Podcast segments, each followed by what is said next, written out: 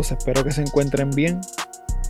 El abuso sexual de menores en la Iglesia Católica a nivel mundial ha sido un problema que por décadas se ha estado denunciando.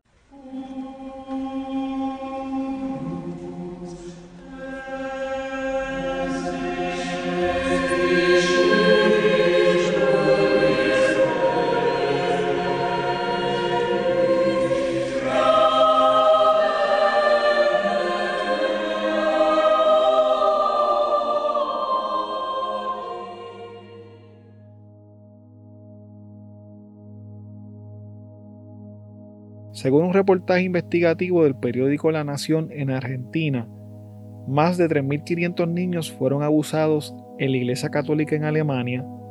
Cerca de 3.000 adultos dijeron haber sido víctimas de agresiones sexuales en Irlanda. Más de 1.000 menores fueron víctimas de abusos sexuales cometidos por más de 300 sacerdotes solo en el estado de Pensilvania. En Australia se habla también de miles de casos similares Cientos de casos se han investigado por la Fiscalía Nacional de Chile y más de 60 casos han sido reportados en Argentina. Al leer este reportaje me dio curiosidad por saber más de los escándalos de abuso sexual de menores dentro de la Iglesia Católica en Puerto Rico.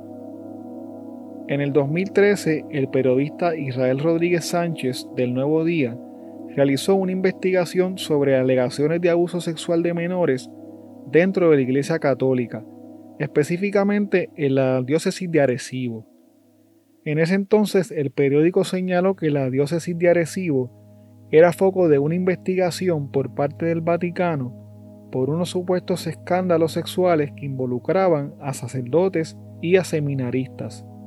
La información sobre las denuncias de abuso sexual de menores y la investigación del Vaticano a más de 10 sacerdotes de la diócesis de Arecibo fue revelada también en un programa de televisión llamado Código Calle por la periodista dominicana Adis Burgos. En ese entonces surgieron alegaciones de que el arzobispo de San Juan, Roberto González Nieves, trató de encubrir los supuestos casos de abuso sexual dentro de la Iglesia Católica de Puerto Rico y en la diócesis de Arecibo. Al ser cuestionado, el monseñor dijo que conocía sobre lo que estaba pasando en la diócesis de Arecibo pero indicó que el obispo de esa diócesis, Daniel Fernández, estaba manejando muy bien el asunto junto con el Vaticano. Algunos de los sacerdotes o miembros de la iglesia implicados en el escándalo fueron destituidos o suspendidos de sus funciones. La situación estaba más o menos bajo control en el sentido de que la iglesia tenía el asunto bastante alejado del ojo público, hasta que el nuncio apostólico del Vaticano para la República Dominicana y Puerto Rico, Joseph Wesolowski, fue expulsado por el propio Vaticano por abuso sexual de menores. El nuncio Wesolowski solía visitar a menudo la diócesis de Arecibo e incluso se quedó a dormir allí en alguna que otra ocasión. El arzobispo Roberto González Nieves defendió su labor como fiscalizador de los sacerdotes, pero indicó que cada diócesis se encargaba de disciplinar a sus sacerdotes. Además, recordó que en los 14 años que llevaba como arzobispo, había expulsado de la iglesia a unos 32 sacerdotes por mala conducta o por situaciones de carácter sexual. Lo que indicó el monseñor contrastaba con la investigación realizada por el Nuevo Día, en donde se señaló que muchos de los feligreses no estaban contentos porque sus quejas no eran atendidas por las iglesias locales. Estas quejas provocaron que en el 2010 el Vaticano comenzara una investigación de los alegados casos de abuso sexual en la diócesis de Arecibo. La investigación del Vaticano provocó la destitución de cuatro sacerdotes, la expulsión de nueve seminaristas, que son jóvenes que se encuentran en el proceso de convertirse eventualmente en sacerdotes, y en el cierre del Seminario Jesús Maestro en Arecibo. Otro de los detalles que surgieron durante la investigación del escándalo de la diócesis de Arecibo es que la Iglesia Católica en la isla ofrecía compensación económica a las víctimas de abuso sexual. Este detalle fue admitido por el Monseñor Roberto González Nieves y por el obispo de Arecibo, Daniel Fernández Torres. Ellos admitieron que cuando llegaba ante ellos un caso de abuso sexual, se hablaba con las víctimas y se les ofrecía la ayuda que fuera necesaria, incluyendo ayuda económica. El monseñor aceptó que en una ocasión, hace ya casi 20 años, firmó un acuerdo de confidencialidad en un caso de abuso sexual contra un menor de edad, pero indicó que esto nunca se repitió. El acuerdo de confidencialidad incluía un pago de miles de dólares a la víctima. Al menos 17 sacerdotes de las diócesis locales fueron investigados en algún momento por el Ministerio Público.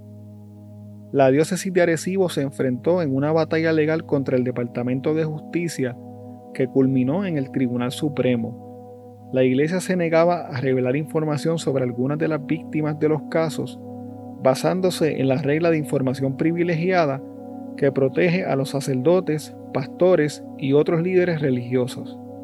La decisión del Tribunal Supremo, quien favoreció a la Iglesia Católica, contiene 164 páginas. Si quieren leer este documento, lo pueden buscar como 2014 TSPR 86 o pueden suscribirse a nuestro Patreon que allí va a estar disponible. A pesar de que la iglesia se apuntó de alguna manera una victoria legal frente al Departamento de Justicia, no todos los casos quedaron impunes. Quiero hablarles ahora de dos casos de sacerdotes que tuvieron consecuencias legales luego de haber sido acusados de abuso sexual de menores. Pero si yo me iba a dónde iba a ir, hermanos y hermanas. Si yo iba a buscar algo más cómodo, ¿dónde me hubiese metido yo, hermanos y hermanas?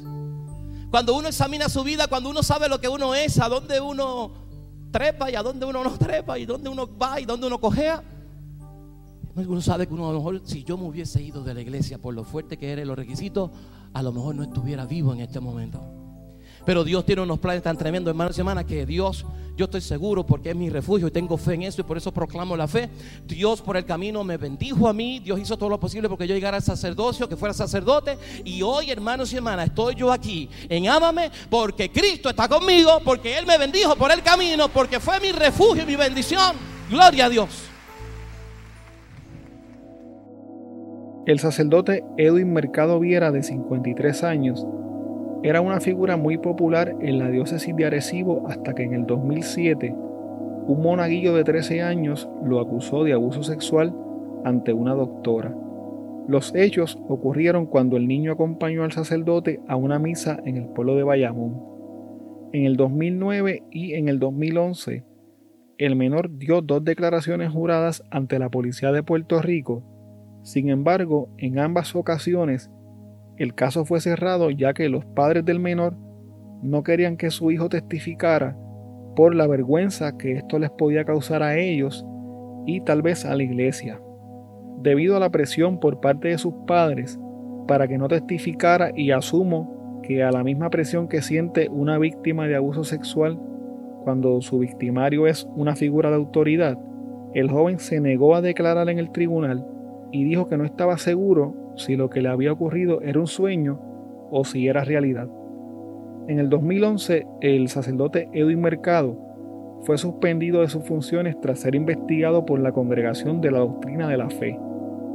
La Congregación de la Doctrina de la Fe es una organización dentro del Vaticano que se encarga, según se indica, de promover y salvaguardar la doctrina sobre la fe y la moral dentro de la Iglesia Católica de fomentar los estudios dirigidos a aumentar la comprensión de la fe y de apoyar a los obispos en sus tareas.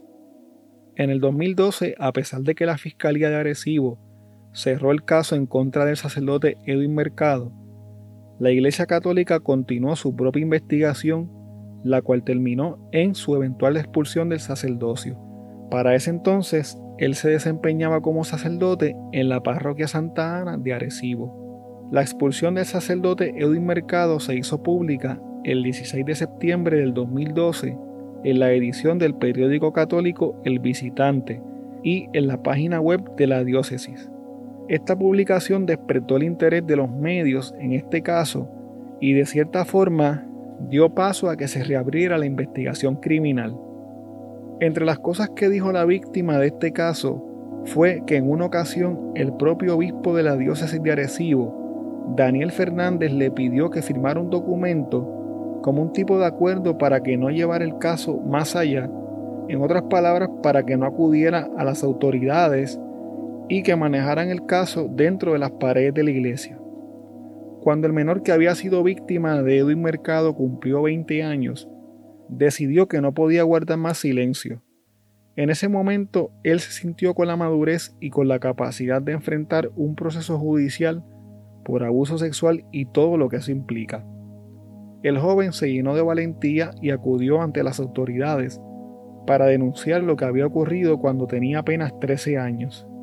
Aunque el joven estaba muy nervioso, contestó todas las preguntas sin reservas de los fiscales Wilson González y Yolanda Pitino y reveló los detalles de los actos de abuso que el sacerdote había cometido en su contra. El joven testificó que en una ocasión acompañó al sacerdote a una misa en una iglesia en Levittown y al salir de la reunión se montó en su auto para que lo llevara de vuelta hasta su casa. Antes de dejarlo en su casa, el sacerdote lo invitó a comer. En algún momento dado, el sacerdote se detuvo y le compró una cerveza al menor. Durante el camino a su casa, el menor se quedó dormido y un tiempo después sintió una presión, como si alguien lo estuviera tocando. En ese momento se percató de que el sacerdote estaba tocando sus genitales. Una de las cosas que me dolió fue cuando vi su cara de placer. Me afectó porque corrompió mi inocencia no esperaba que una persona de Dios le hiciera eso a un niño. El joven testificó que el suceso duró entre 10 a 15 minutos y que durante el acto él bostezaba en ocasiones para hacerle creer al sacerdote que estaba dormido y que no se había dado cuenta de lo que estaba sucediendo. Luego del suceso el joven dijo que sintió mucho coraje y cierto grado de impotencia. Me sentí como una porquería me afectó porque corrompió mi inocencia. En aquel entonces, el joven asistía a tres misas diferentes todos los domingos y siempre viajaba en la guagua del sacerdote Edwin Mercado. El joven dijo que el sacerdote le pagaba 20 dólares para que lo acompañara y dijo que esa no fue la primera vez que el sacerdote intentó tocarlo. Según su testimonio, el sacerdote acostumbraba a jugar de manos con él y en algunas ocasiones aprovechaba para tocarlo indebidamente. También dijo que mientras el padre le enseñaba a ajustarse la sotana, hacía movimientos con sus manos amagando que le tocaba sus genitales, y que en varias ocasiones lo llegó a hacer. En repetidas ocasiones lo invitó a estar con él en la casa parroquial, pero el joven no aceptó por temor a lo que podía suceder. Quiero decir la verdad, quiero decir lo que pasó. Quiero sacarme esa espina de mi corazón y quiero pasar esa página doblada de mi vida. Yo tengo la madurez y voy a declarar lo que en verdad pasó. Yo no quiero que lo que el sacerdote me hizo a mí se lo haga a otros niños a los cuales pueda tener acceso. El ex sacerdote Edwin Mercado Viera dijo estar tranquilo al llegar al tribunal de Arecibo esta mañana para enfrentar cargos por supuestos actos lascivos en contra de un menor vamos a ver. ¿Cómo lo enfrenta? ¿Cómo usted lo enfrenta en términos puede hablar de eso, no puedo hablar Pero en términos personales, ¿cómo usted lo enfrenta? Con seguridad y confianza. ¿Está tranquilo? Tranquilo, en el nombre de Dios. En el 2014, el juez Manuel Orriola encontró causa para arresto contra el sacerdote Edwin Mercado, quien quedó libre bajo fianza. Al salir de la sala, el abogado del sacerdote dijo que no estaba de acuerdo con la decisión del juez, ya que, según señaló, el joven había dado tres versiones distintas de los hechos. Por su parte, el fiscal Wilson González indicó que como parte de su prueba, durante la vista presentó una declaración jurada de la víctima que contenía 14 páginas en la que explicaba con lujo de detalle el abuso al cual había sido sometido. Unos meses más tarde, el juez Nelson Canaval Pérez del Tribunal de Arecibo encontró causa para juicio en su contra durante la vista preliminar. El juicio en contra del sacerdote Edwin Mercado comenzó ese mismo año. Durante el contrainterrogatorio, el abogado del sacerdote señaló las contradicciones y cuestionó la veracidad de las declaraciones que había hecho el joven cuando acudió ante los agentes de la División de Delitos Sexuales en el 2009 y en el 2011.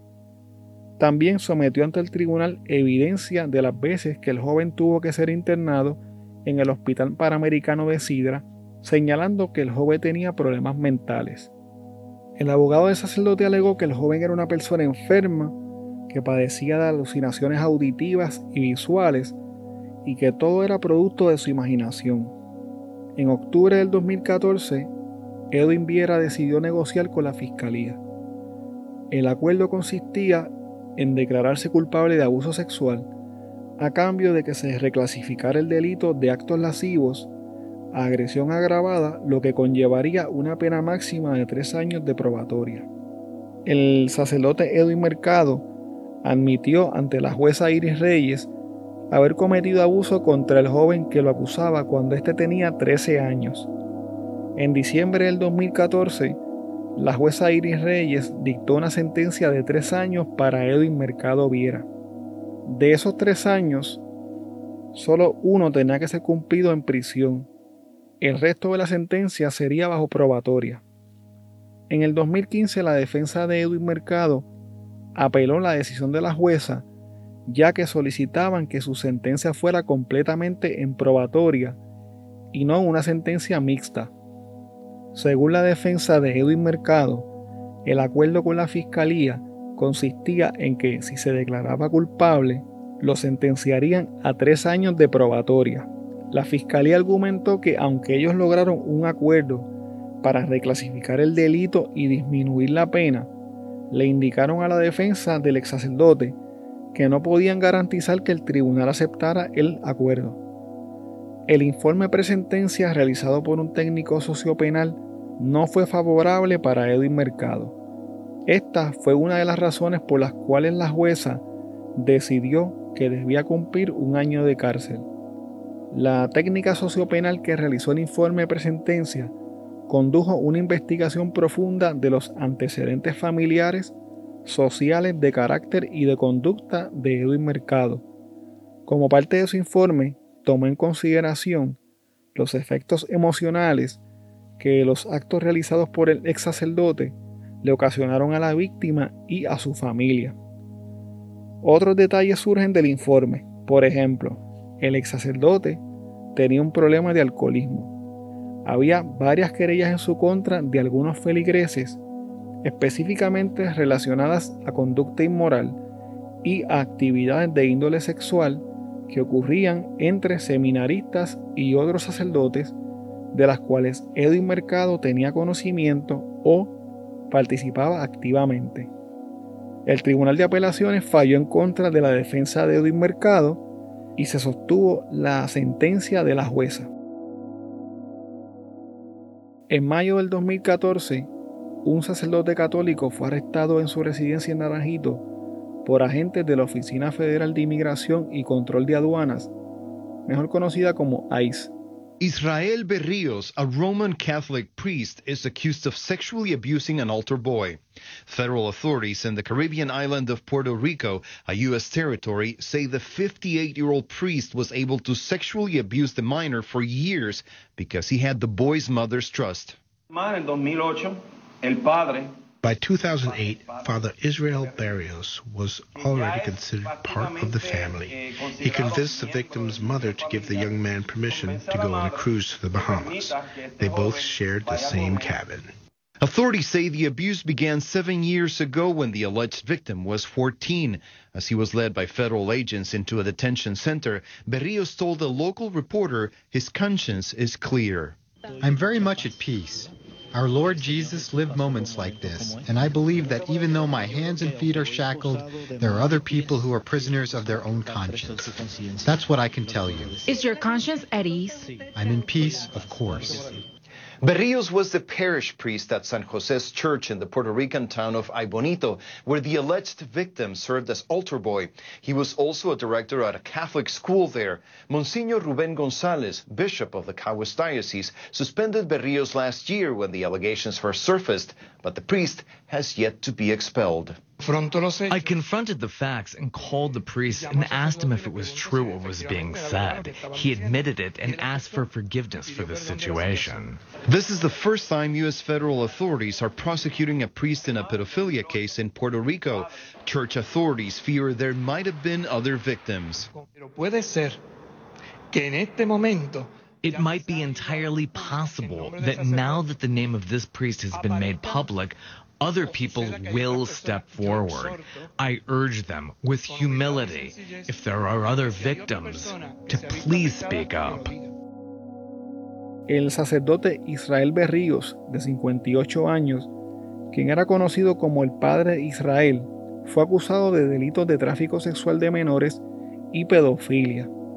Varios meses antes, Israel Berríos había sido suspendido por la diócesis de Caguas mientras era investigado por alegaciones de abuso sexual en su contra. Israel Berríos trabajaba en las parroquias San José de Aybonito y San Andrés Apóstol en Barranquitas. Este caso fue el primer arresto de un sacerdote católico realizado por las autoridades federales en Puerto Rico y se convirtió en apenas el segundo caso de un sacerdote acusado de delitos sexuales en la isla.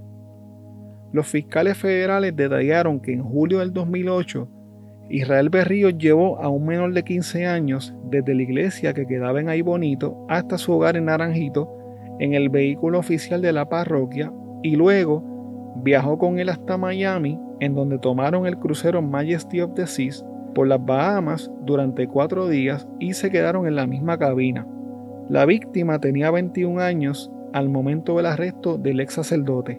Israel Berríos conoció a la víctima cuando éste tenía entre 6 y 7 años y se convirtió en su guía espiritual, en una especie de figura paterna para él, y hasta llegó a ser su padrino de confirmación. Se alega que Israel Berríos fue poco a poco preparando o grooming a su víctima, como se le dice comúnmente en Estados Unidos, regalándole consolas de videojuegos, cámaras, dinero, computadoras, tabletas, viajes entre otras cosas con el fin de lograr su objetivo, que era el abusar sexualmente de él. En agosto del 2014, la Fiscalía Federal se preparaba para comenzar el proceso de selección del jurado en el caso en contra de Israel Berríos. El juicio estaba supuesto a comenzar la semana siguiente. Sin embargo, poco tiempo después de que las personas que fueron citadas como potenciales miembros del jurado llegaron al Tribunal Federal de Atorrey, fueron excusadas porque la defensa del padre estaba tratando de llegar a un acuerdo con la fiscalía para declararse culpable. El acuerdo con la fiscalía consistía en declararse culpable por uno de los cuatro cargos que pesaban en su contra a cambio de una pena menor de entre 10 a 12 años de cárcel.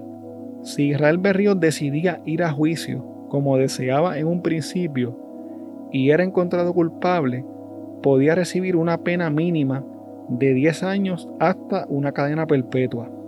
Israel Berrío se declaró culpable ante la jueza federal Carreño Col.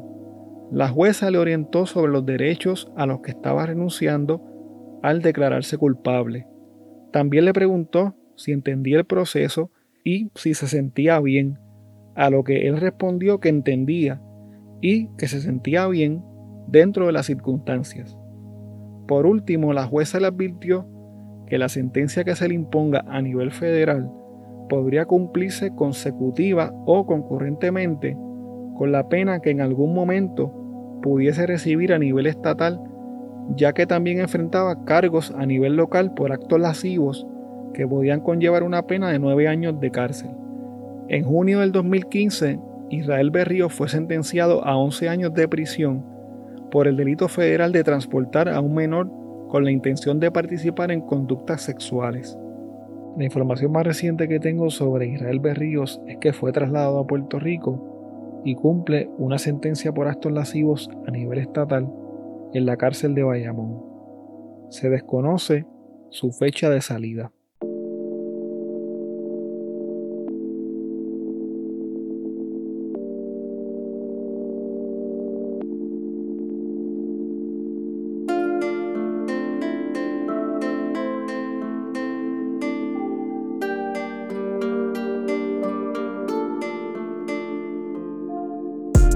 Bueno, hasta aquí el episodio de hoy.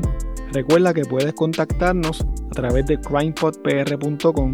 Síguenos en Facebook, Instagram y Twitter como CrimePodPR, en donde estaremos subiendo contenido relacionado a los temas con los que vamos a estar trabajando y sobre noticias de casos criminales principalmente. Recuerda también suscribirte a este podcast en tu aplicación favorita para podcast y compartirlo con las personas que conoces. También puedes apoyarnos a través de patreon.com diagonal crimepodpr en donde vas a tener acceso al contenido que utilizamos para poder hacer las investigaciones, como por ejemplo documentos, enlaces, fotos adicionales a las que subimos a las redes, videos, análisis de los casos, entre otras cosas que vamos a estar añadiendo poco a poco.